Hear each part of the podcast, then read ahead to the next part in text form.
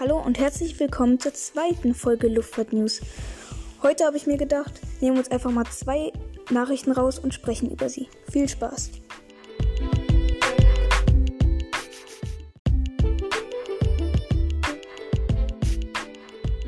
Heute habe ich mir gedacht, reden wir darüber, wie JetBlue ihre erste A220-100 übernimmt und wie Green African Airlines, eine neue Fluggesellschaft aus Nigeria, sich nun für den A220 und gegen die 737 MAX entscheidet.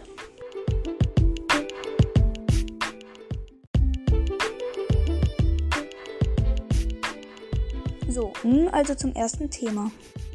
Am 31.12.2020 übernahm JetBlue Airways ihre erste A220-100. Nach der Übergabe flog das Flugzeug zum John F. Kennedy International Airport in die USA. Die 60 bestellten A220-100 werden die Embraer E190 mit einem unglaublichen Sprit, mit einer unglaublichen Spritersparnis von 40% ablösen. Diese neu hinzugewonnene Effizienz ermöglicht es JetBlue, Routen anzubieten, die sonst nicht rentabel gelaufen wären. Für die Passagiere gibt es breitere Sitze und größere Fenster als in der vorher eingesetzten Embraer E190. Außerdem ist es ja allgemein bekannt, dass Passagiere immer und immer mehr Gepäck mitnehmen wollen. Deswegen gibt es ebenso größere Gepäckfächer. Die neuen Flugzeuge werden es JetBlue ermöglichen, ihr Low-Cost-Prinzip besser umzusetzen und in Zukunft gut und rentabel zu wachsen.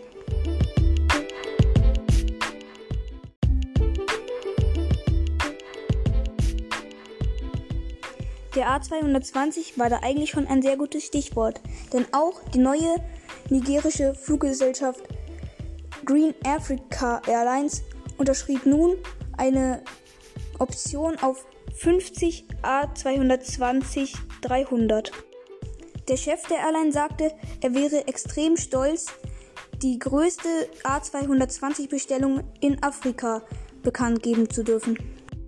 Nach eigenen Angaben will die Fluggesellschaft in Afrika ein erschwingliches, sicheres und komfortables Reisen ermöglichen. Außerdem will sie die Entwicklung in Nigeria und Afrika fördern.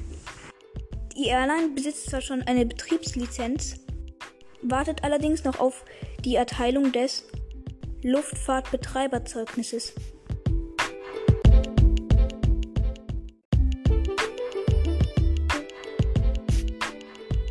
So, und damit hätten wir insgesamt 110 Bestellungen und Optionen auf den A220. Einmal aus Afrika und einmal aus Amerika. Irgendwie denke ich mir, in der Corona-Zeit werden viel mehr Airlines gegründet als sonst. Wenn es euch genauso geht, könnt ihr mir ja auch mal schreiben. Und wenn ihr das nicht denkt, ebenfalls. Dann weiß ich, dass ich mich wohl irgendwie getäuscht haben muss.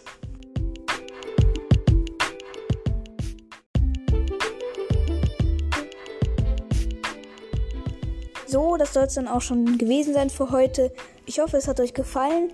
Wenn ihr irgendwelche Ideen habt über Themen, mit denen, über die ich mal reden könnte, lade ich euch wie immer ein, es mir zu schreiben.